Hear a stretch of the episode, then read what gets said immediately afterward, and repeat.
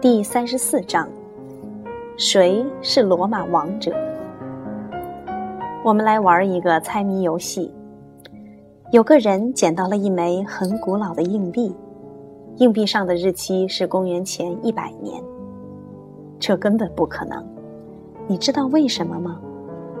你先别听我后面的答案，你先试着猜一猜。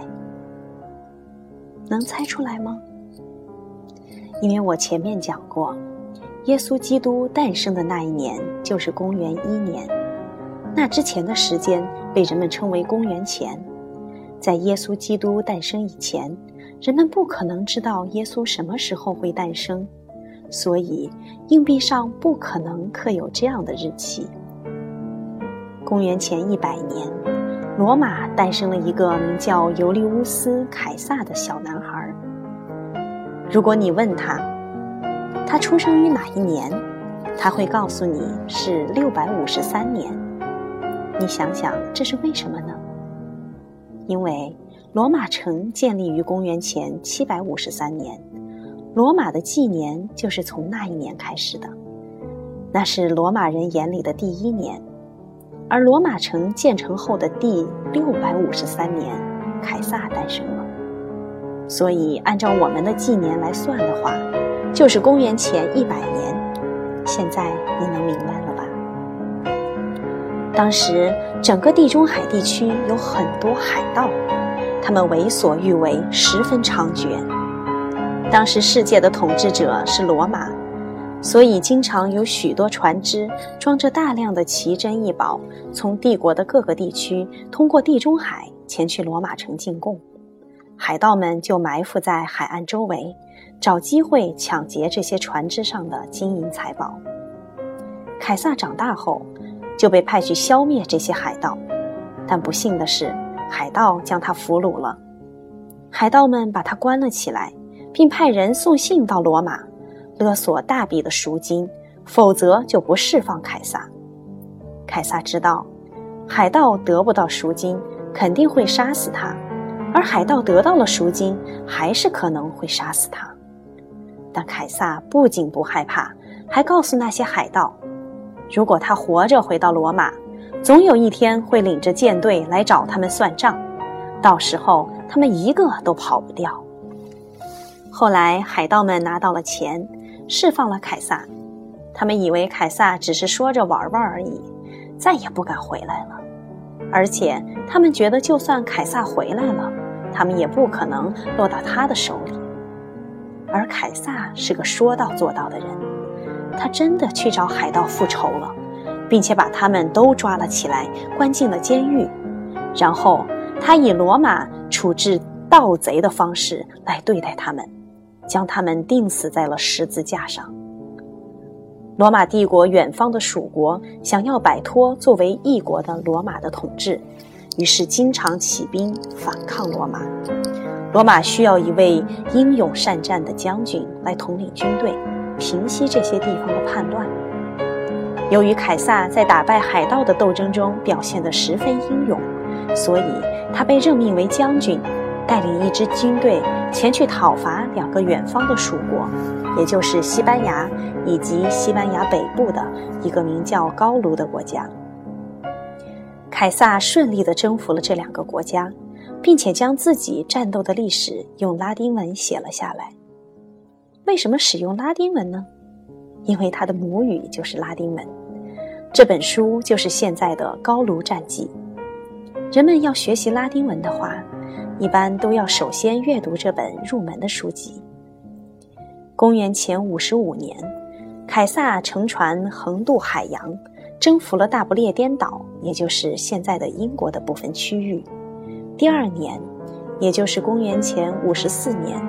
他再一次率军远征大不列颠。凯撒在整个罗马帝国威名大振，因为他不仅征服了罗马帝国西部的广大地区，还将这些地区管理得井井有条，战士们也十分拥戴他。同一时期，罗马还有一位名叫庞培的著名将领，他也非常优秀，在很多战役中都大获全胜。当凯撒征服帝国西部时，庞培在罗马的东部也率领着大军不断的向外扩张。庞培曾经是凯撒的知己好友，但是看到凯撒征服了那么多的土地，受到战士们的热烈拥护，他不禁开始心生嫉妒。你看呢？有多少矛盾和争端产生的源头都是因为嫉妒啊！至少现在你已经听过两个例子了，这算一个。前面所说的罗马对迦太基的嫉妒是另一个。庞培趁着凯撒率军在外征战之机，他来到罗马的元老院，费尽唇舌说服议员们向凯撒下达交出兵权、回到罗马的命令。凯撒接到这个命令后，认真地进行了思考。他做出的决定是，回到罗马，但不交出兵权。相反，他决定率军回去夺取罗马的大权。凯撒管理的地区与罗马城之间有一条名叫卢比孔河的小河。罗马的法律规定，任何将领都不许带兵渡过卢比孔河。这条河是分界线。因为罗马人担心带兵越过这条界限的将领会一路挺进罗马城并称霸为王。既然凯撒已经决定不再听从元老院的命令，于是他便率兵渡过卢比孔河，进入了罗马。现在人们依然用卢比孔河称呼那些把危险隔离开的界限，用渡过卢比孔河称呼那些果断。大胆的应付困难或危险处境的行为。凯撒领兵逼近罗马城的消息传到庞培那里，他立刻逃往希腊。凯撒仅仅用了几天时间，就成为了罗马以及整个意大利的领袖。随后，他前往希腊追击庞培，在一场战役中大胜庞培，将其打得落荒。凯撒赶走挡路的庞培之后，虽然还未称王。但实际上已经是整个罗马帝国的最高统治者了。接下来，凯撒攻打了当时还不属于罗马的埃及，并且将这个国家也征服了。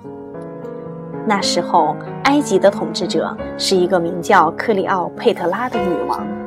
这位女王国色天姿，魅力非凡，有着无与伦比的吸引力。几乎每个男人都会不由自主地被她迷得神魂颠倒，凯撒也不例外。他被克里奥佩特拉的取悦与讨好迷得完全忘记了其他事情。虽然他已经占领了埃及，但他允许克里奥佩特拉继续当埃及的女王。就在这时，远在罗马帝国东部的一些城邦想要摆脱罗马的统治，于是发动战争进行反抗。凯撒得到报告后，立刻从埃及启程，迅速地赶到叛乱地，将这些人镇压了下去，然后写信将获胜的消息送回罗马。在信里，他用非常简洁明了的语言讲述了这场战争的经过。信里只有三个词。虽然对于信使来说，传递一封三千字的信和传递一封三个字的信是一样的。但凯撒就是惜墨如金，他把这封信写得比电报还简洁。那他写的到底是哪三个词呢？答案是三个拉丁语单词，意思是：我来，我见，我征服。据说，凯撒返回罗马之后，很大一部分人想拥他为王。事实上，凯撒不仅是国王。还是整个罗马帝国的领袖，但是他没有顺应民心成为罗马之王，因为在公元前五百零九年塔克文被驱逐出境之后，罗马就再也没有国王了。罗马人曾经非常痛恨并害怕国王，哪怕是取消了国王，他们依然对这个称号有所畏惧，甚至怀恨在心。因此。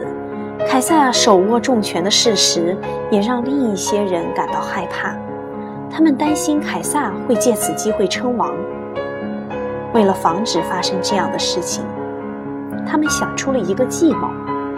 凯撒曾经最要好的朋友布鲁特斯也加入到这群人里面。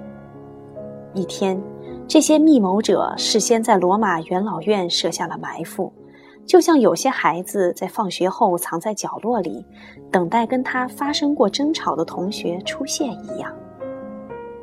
凯撒毫不知情，他和往常一样走进元老院，被这些密谋者包围了起来，你一刀我一刀地刺向凯撒。凯撒大吃一惊，他试图保护自己。但是他身上除了一支用于书写的铁笔外，什么都没有。虽然有一句名言叫“笔杆子比剑更有杀伤力”，但是在这种真刀真枪的场合下，笔实在是起不了什么作用。在凯撒已身中数刀时，当他看到布鲁特斯，他最好的这位朋友向他刺来，他伤心欲绝。万念俱灰，于是放弃了最后的抵抗，用全身最后的力气说道：“你，还有你吗，布鲁特斯？”然后就倒地身亡了。那一天是公元前四十四年三月十五号。凯撒真正的好朋友安东尼在凯撒的尸体旁发表了一篇言辞激烈的演讲。激起了周围人对阴谋者无比愤慨的情绪。他们说：“如果能够抓住那些杀人犯，一定要把那些人碎尸万段。”莎士比亚写了一部名叫《尤利乌斯·凯撒》的戏剧，就是用来纪念凯撒的。而七月 （July） 这个月份，也是以凯撒的名字 Julius 命名的。安东尼曾说。某人是罗马人中最高贵的人，你能猜到他说的是谁吗？是尤利乌斯·凯撒吗？不是的，罗马人中最高贵的人是指凯撒的那位最好的朋友布鲁特斯，也就是给了凯撒致命一刀的人。这是为什么呢？如果你想知道答案，就要去看看莎士比亚的这出戏剧。在戏剧快要结束的时候，安东尼的演讲会告诉你答案。后来，德国的统治者都被称为凯撒，这个词在德语中指的是独裁者或皇帝。俄国统治者的发音也源于凯撒之名，他们简称为沙，全称就是沙皇。